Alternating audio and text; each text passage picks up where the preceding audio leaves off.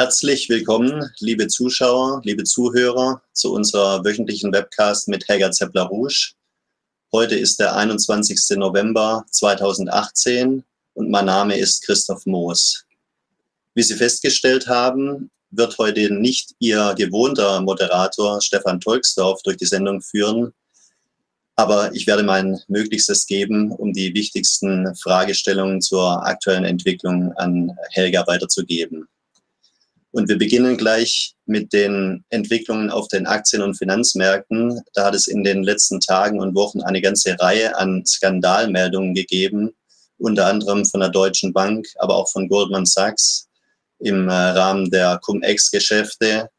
Ähm, die Finanzmärkte sind in erhöhter Volatilität begriffen, das heißt, es geht auf und ab. Äh, Helga, was sind deine äh, aktuellen Erkenntnisse zu den Entwicklungen auf den Märkten. Was denkst du, ist da im Moment los und äh, wie sieht es aus mit den Warnungen, die international immer deutlicher werden vor einem neuen Crash? Ja, ich denke, dieser Crash äh, ist nur eine Frage der kurzen Zeit, bis er passiert. Wir haben ja ganze Reihen von, von Warnungen schon äh, im Sommer von der Bank für internationalen Zahlungsausgleich. Äh, dann hat der Governor, also der, der Gouverneur der Bank von England äh, gewarnt, dass wenn es zu einem harten Brexit kommt, dass dann der ganze Derivatmarkt explodiert.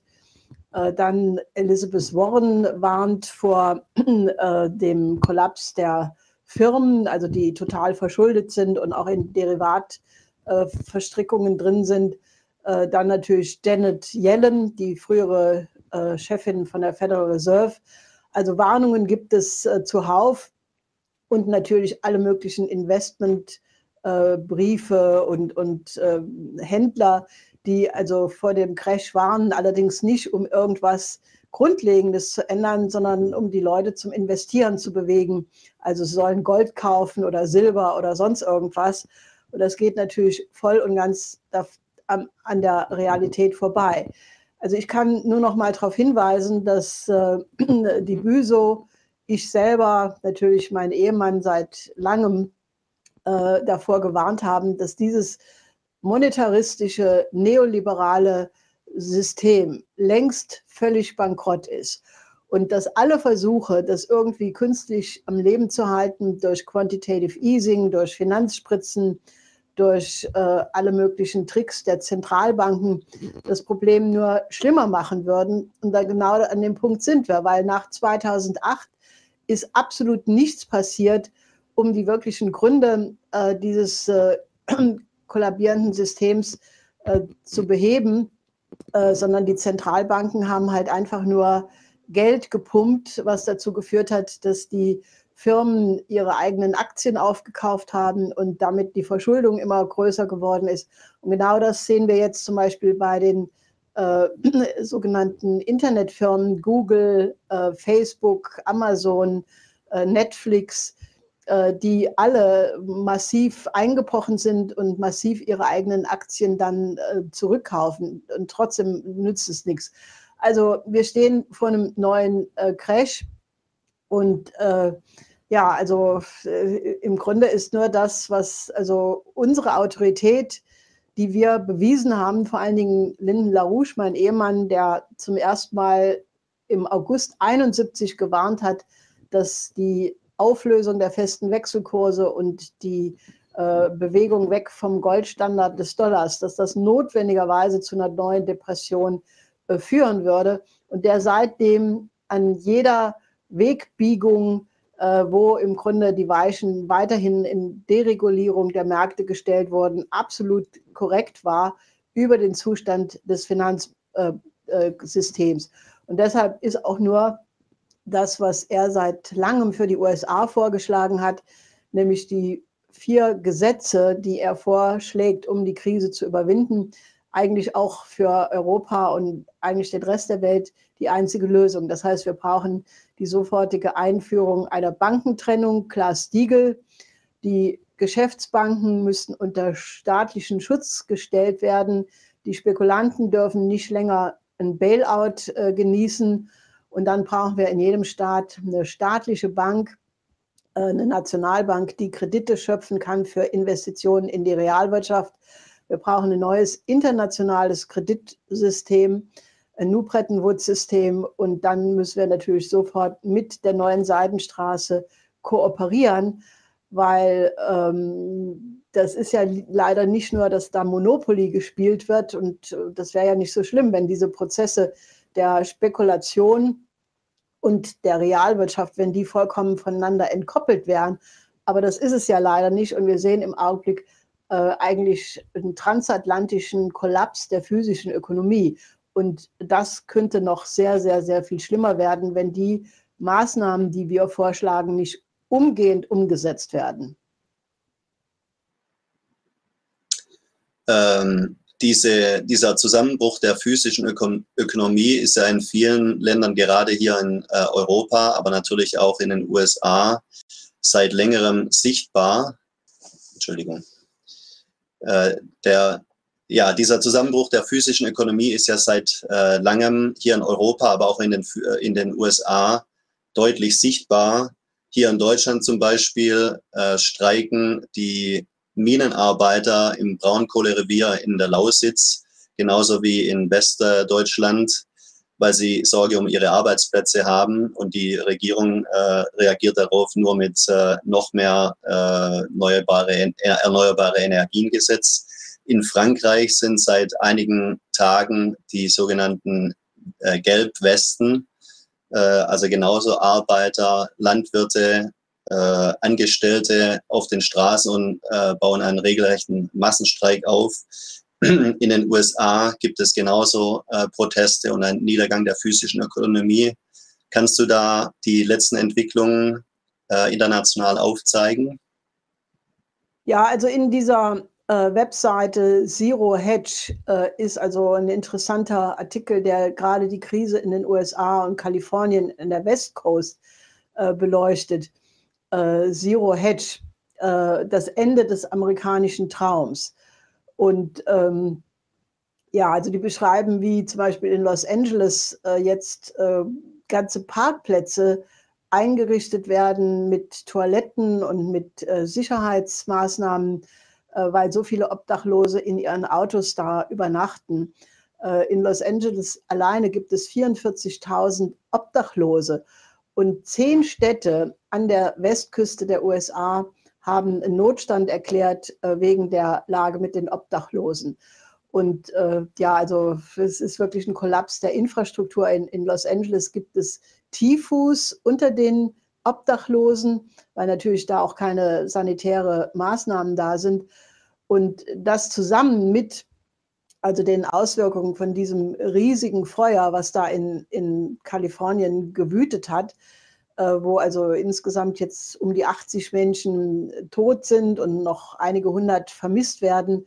Und natürlich ist das äh, eben auch nicht nur eine Katastro Naturkatastrophe, sondern es ist das Resultat von jahrzehntelangem Mangel an Investitionen in Infrastruktur, Reparatur also zum Beispiel Hochleistung, äh, hoch, äh, also äh, hoch, äh, also Elektrizitätsmasten, die einfach veraltet sind, äh, die Feuer gefangen haben. Dann natürlich auch, äh, dass die Wälder dort überhaupt nicht gemanagt werden. Also da ist also Unterholz, was, was vertrocknet ist und im Grunde das Resultat der grünen Ideologie äh, sichtbar. Und äh, Trump hat also jetzt angekündigt, dass äh, da ein, ein Waldmanagement äh, begonnen wird, was versuchen wird, das zu, zu beheben.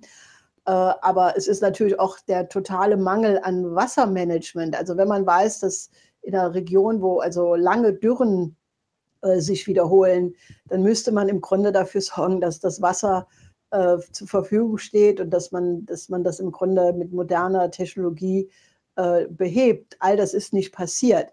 Und jetzt hat der, äh, äh, das Feuer aufgehört, weil der Regen hat angefangen, aber das sind zum Teil ganz massive Regenfälle, so dass jetzt die Befürchtung ist, dass viele von den Regionen, die total niedergebrannt sind, äh, eben, dass da Schlammfluten entstehen und ganze Dörfer und Häuser, äh, kleine Städte weggerissen werden. Also das alles demonstriert, dass die jahrzehntelange Vernachlässigung des Gemeinwohls äh, wirklich da äh, irgendwann einen Punkt des physischen Kollapses hat. Und Infrastruktur hat halt nur eine bestimmte Lebensdauer, je nachdem, um welche Kategorie es sich handelt. 30, 50, manchmal sogar 100 Jahre. Und deshalb sehen wir im Augenblick, also gerade an den Küsten der USA, also West- und Ostküste, einen totalen Kollaps der Infrastruktur. Also auch in der Region New York, New Jersey brechen Brücken ein, U-Bahnen fangen Feuer. Also da ist, eine, äh, ist ein immenser äh, Notstand, der nur durch die Art von Investitionen behoben werden kann, die wir seit langem vorschlagen. Das heißt, die USA sollen mit der Seidenstraße kooperieren und äh, ja, im Grunde auch anstatt äh, da das Militärbudget immer weiter zu erhöhen, lieber in die dringende Rekonstruktion der eigenen Wirtschaft äh, investieren. Und da machen wir in Amerika eine, eine große Kampagne, äh, genau das eben auf die Tagesordnung zu bringen und die Trump-Administration äh, dahingehend äh, zu unterstützen, dass er eben das, was er versprochen hat, auch gegen die Wall Street durchsetzen kann. Aber wir brauchen nicht nach Amerika zu gehen. Dasselbe ist in Europa. Also in Griechenland ist als Resultat der Austeritätspolitik der EU äh, in den letzten Jahren seit 2009 äh, die, die Wirtschaft um, ich glaube, 44 Prozent eingebrochen und das Einkommen hat sich dementsprechend verringert. Also die Leute haben im Schnitt 44 Prozent weniger Einkommen als, äh, als vor zehn Jahren oder vor neun Jahren, was natürlich alle Parameter total nach unten gebracht hat. Äh, Lebenszeiterwartung, äh, Selbstmordraten, also alle diese Parameter reflektieren das auf die deutlichste Weise. Und jetzt haben wir diese Explosion in Frankreich, die du schon erwähnt hast. Äh, und das sind eben nicht Menschen, die von irgendeiner Partei organisiert worden wären, sondern das sind ganz einfache Leute vom Land, vorwiegend aus den Provinzen, die eben einfach äh, nicht mehr mitmachen und nicht mehr mitmachen können, dass die Steuern dauernd erhöht werden auf, auf Benzin, auf, auf Öl, auf äh, alle möglichen anderen Sachen, äh, während gleichzeitig die Löhne schrumpfen. Und äh, deshalb ist also dieser Protest, der am Samstag äh, angefangen hat, also gestern ist er voll weitergegangen. Äh, die haben also insgesamt in ganz Frankreich 27.000 Straßenblockaden errichtet. Das ist also nicht wenig. Und äh, jetzt haben also die ersten Gewerkschaften äh, diesen Protest unterstützt. Und auch die Fischer haben sich angeschlossen, weil die natürlich unter den Treibstoffpreisen ebenfalls äh, da ächzen.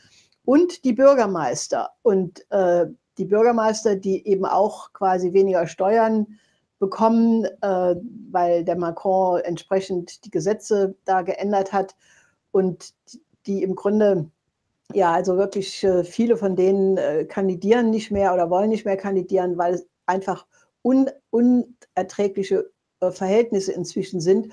Und es findet gerade in Paris äh, die jährliche Bürgermeisterkonferenz statt, wo der Macron nicht hingeht, äh, wohl wissend, dass er da ausgebuht würde.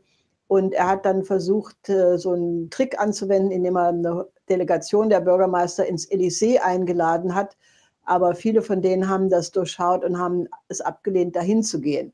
Aber da ist eben auch die Situation, dass die wirtschaftliche Lage in Frankreich absolut äh, katastrophal ist, der Zustand in den Schulen, Infrastruktur. Also das geht genau in dieselbe Richtung.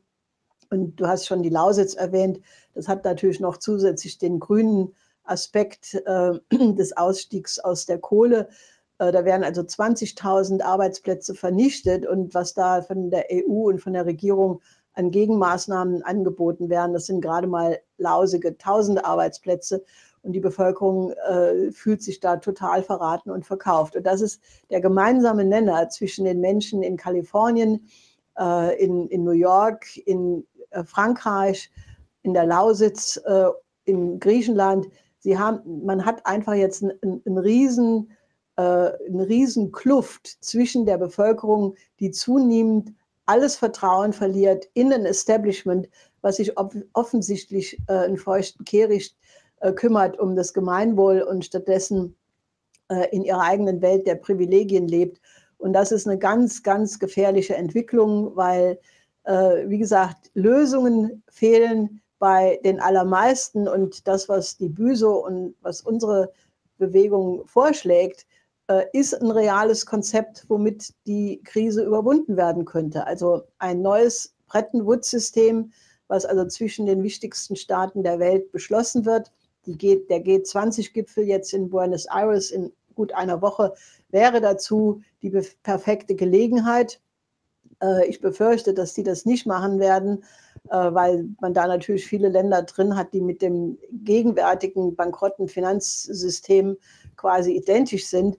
Und deshalb pushen wir ja, dass eben äh, quasi die USA, Russland, China, Indien, vielleicht Japan, Korea und andere, also es ist keine exklusive äh, Idee, aber die wichtigsten Staaten müssen kooperieren und ein neues Kreditsystem auf die Tagesordnung setzen. Nichts weniger wird das Problem lösen. Äh, Jacques Cheminat, der ehemalige Präsidentschaftskandidat in Frankreich und äh, Vorsitzender der Partei Solidarité et Progrès, hat diese Proteste ja als äh, Massenstreikprozess äh, beschrieben, die, äh, diesen Begriff Massenstreik hat er sich von Rosa Luxemburg entlehnt. Wir sind also in einer äh, Entwicklung, die, wie, wie du sie ja schon beschrieben hast, sehr turbulent ist. Äh, es scheint aber nicht so zu sein, dass die EU-Führung äh, in irgendeiner Weise auf äh, diese Proteste und diesen sich wandelnden äh, politischen Konsens in den Bevölkerungen eingehen wird sie hat jetzt am kommenden Wochenende wieder ein Treffen mit den äh, Brexit-Verhandlern äh, von Großbritannien. Hast du da irgendwelche Neuigkeiten und wie steht es im Zusammenhang mit den realen Entwicklungen in den äh, europäischen Ländern? Ja, also wir, wir werden sehen. Also selbst wenn äh, man am Wochenende auf EU-Ebene so einen Deal mit Theresa May akzeptiert, heißt das ja noch lange nicht, dass das in Großbritannien selbst äh, akzeptiert wird. Also da ist die Lage hochvolatil. Und äh, obwohl Theresa May dauernd davon spricht, dass es vielleicht doch keinen Brexit gibt, also das ist gegenüber der Bevölkerung, die wirklich auch da die Nase voll hat, äh, weiter unter der Kontrolle der EU und äh, deren Maßnahmen zu bleiben, äh, die werden das nicht akzeptieren. Aber ich würde eigentlich ganz gern dass ähm, den Schlamassel in Europa und leider zum großen Grad eben auch in den USA mal kontrastieren mit dem, was in, in China passiert ist. Und da gibt es eben eine ganz, ganze Reihe von extrem interessanten Artikeln. Also allen voran von allen äh, wirklich ungewöhnlich, weil sie sonst immer auf eine total radikal Anti-China-Linie waren. Die New York Times die übers Wochenende fünf Artikel hatte, wo sie quasi doch ähm, Zähneknirschen zu einer völligen Neubeurteilung kommen. Äh, und ein Artikel war mit der witzigen Überschrift Das Land, das sich weigert zu kollabieren oder zu scheitern, äh, wo sie dann darauf eingehen, dass alle westlichen Prognosen in Bezug auf China vollkommen daneben lagen, äh, dass also jahrelang die Idee war, dass China durch die Öffnung der Welthandelsorganisation, dass sie da beitreten konnten, dass sie da irgendwann äh, kapitulieren und das westliche Demokratiemodell übernehmen und das neoliberale Modell.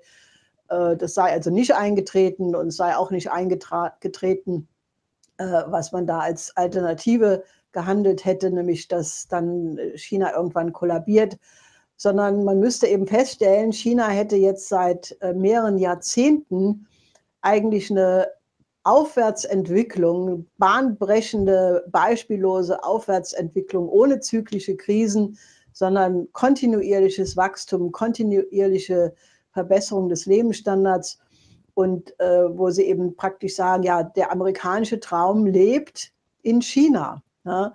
Das ist schon äh, bemerkenswert. Und dann äh, sagen sie also un, und, unter anderem, ja, wenn man also einen 19-Jährigen nimmt, der in Amerika lebt und einen anderen 19-Jährigen, der in China lebt, die Frage ist also, wer hat äh, größere Aussichten, eine positive Zukunft zu erleben?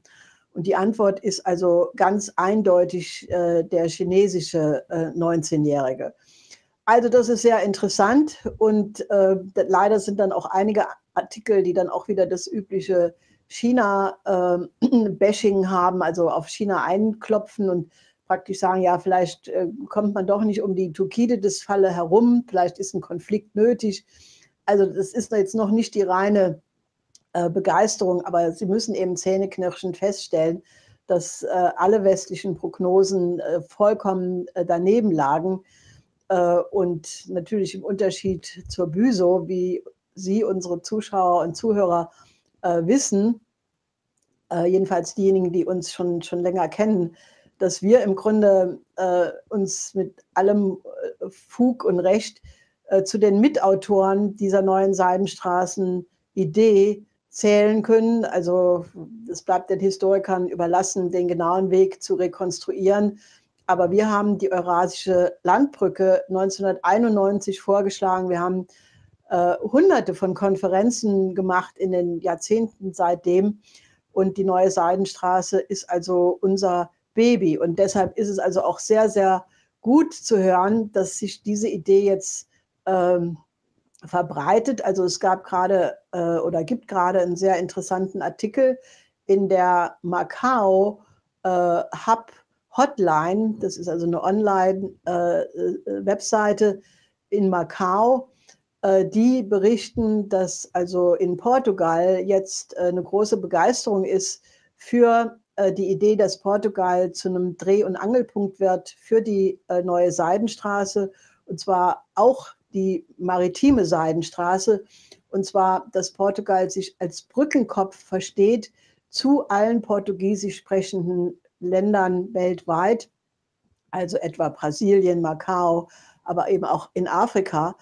Und äh, dass eben jetzt gerade der Weltlandbrückenbericht Nummer zwei des Schiller-Institutes äh, herausgekommen ist und dass das eben die Arbeit reflektiert, von äh, meinem Mann und mir und das also das ein ganz wichtiger Bericht ist, den die Leute lesen sollen. Also das finde ich sehr, sehr interessant, weil, also wie ich oft schon gesagt habe, die Idee der neuen Seidenstraße setzt sich durch, weil es einfach eine, eine richtige Idee ist, äh, die dem Gemeinwohl äh, der Menschen entspricht und zwar nicht von nur China, sondern einer Win-Win-Kooperation von allen Ländern, die sich daran beteiligen. Deshalb nochmal mein Appell, helfen Sie uns, diese Alternative wirklich bekannter zu machen, weil ich gehe so weit zu sagen, dass so gut wie alle Probleme, die wir auf diesem Planeten haben, würden durch eine Kooperation des Westens mit China, Russland beim Ausbau der neuen Seidenstraße gelöst werden. Von der Wirtschaftskrise, der Finanzkrise, der Flüchtlingskrise und vor allen Dingen die Perspektive einer optimistischen Zukunft würde damit wirklich für alle Leute wieder sichtbar werden, die im Augenblick vollkommen fehlt, beziehungsweise in China ist, wie selbst die New York Times äh, da äh, zugeben musste.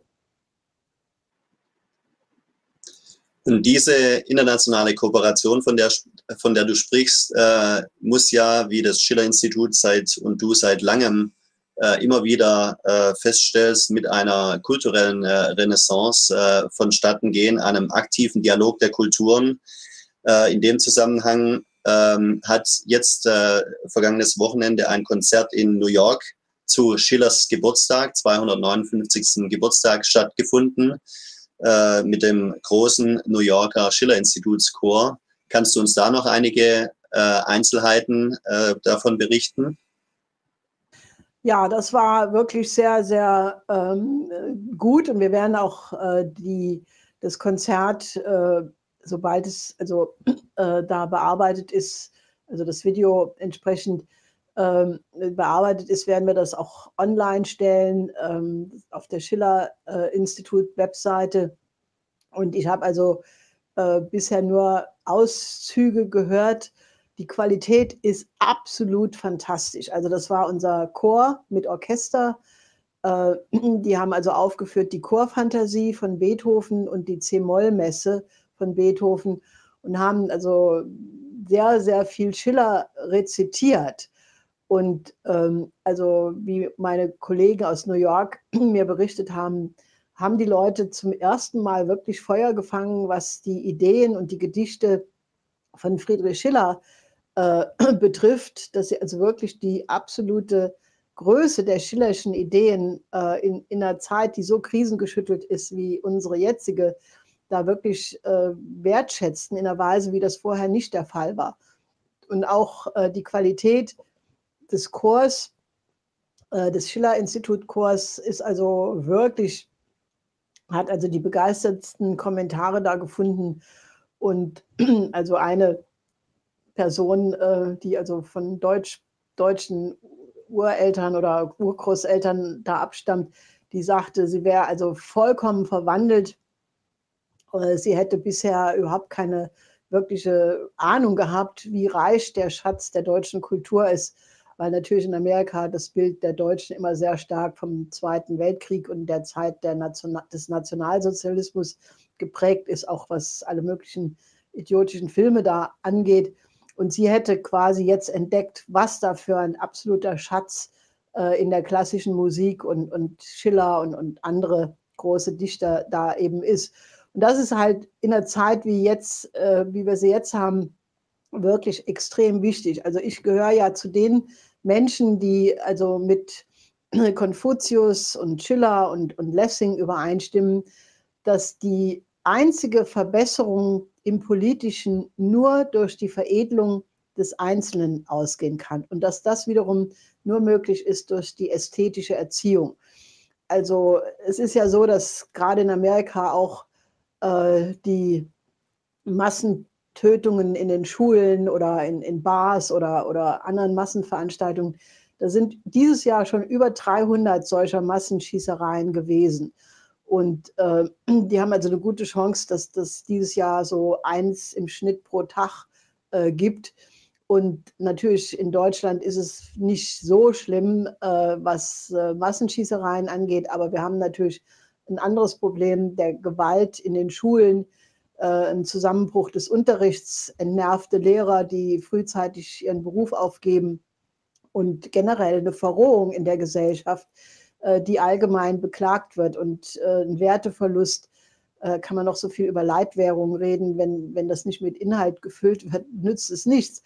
Und deshalb ist ja unsere Arbeit immer gewesen, dass wir nicht nur ein gerechtes neues Weltwirtschaftssystem äh, erarbeitet haben, in vielen Entwicklungsprogrammen, in vielen Ausführungen, äh, sondern wir haben immer gesagt, dass diese, äh, dieses neue Wirtschaftssystem nur funktionieren kann, wenn es einhergeht mit einer klassischen Renaissance. Das heißt, einer Renaissance unserer klassischen Musik, Dichtung und vor allen Dingen dem Menschenbild, äh, was mit dem Humanismus und der deutschen Klassik eben verbunden ist also den Ideen von Schiller. Also das Menschenbild von Schiller ist so wichtig in unserer Zeit, weil es einfach den erhabenen Standpunkt äh, spielerisch und poetisch äh, uns als, als Ideal vorhält. Und das ist das, was wir ganz dringend brauchen, wenn wir zu unserer eigenen Menschlichkeit zurückfinden wollen. Also deshalb äh, arbeiten Sie mit uns. Ich weiß, es gibt äh, viele, viele Dinge, die man tun kann. Äh, aber das Wichtigste, was Sie im Augenblick tun können, ist, dass Sie die Initiative ergreifen, äh, dass wir dieses Wirtschaftsprogramm durchsetzen können. Glass-Steagall, neues Bretton-Woods-System. Aber wir brauchen eben auch eine vollkommen andere Kultur. Und das geht am besten eben wenn wir auf, uns auf die Klassik beziehen, natürlich nicht nur die deutsche Klassik, sondern die besten Traditionen aller Nationen wirklich zu einem Dialog der Kulturen zusammenführen. Und dann können wir wirklich absolut alle Hoffnung haben, ein neues Paradigma in relativ kurzer Zeit äh, zu erreichen. Also ein Fokus bleibt natürlich die Gipfel zwischen Trump und Xi Jinping Trump und Putin äh, in Buenos Aires in einer guten Woche. Das wird also ein wichtiger äh, Parameter sein, in welche Richtung das geht. Aber mittelfristig, äh, mittelfristig meine ich innerhalb von Monaten, brauchen wir wirklich einen absoluten Umschwung in der Diskussion, wo soll unsere Zukunft sein und vor allen Dingen unsere kulturelle Perspektive für Deutschland, die sich absolut an Schiller, Beethoven und anderen großen Geistern unserer Vergangenheit orientieren muss, weil die waren optimistischer und zukunftsweisender als irgendein Politiker in Berlin das im Augenblick auch nur annähernd von sich sagen kann.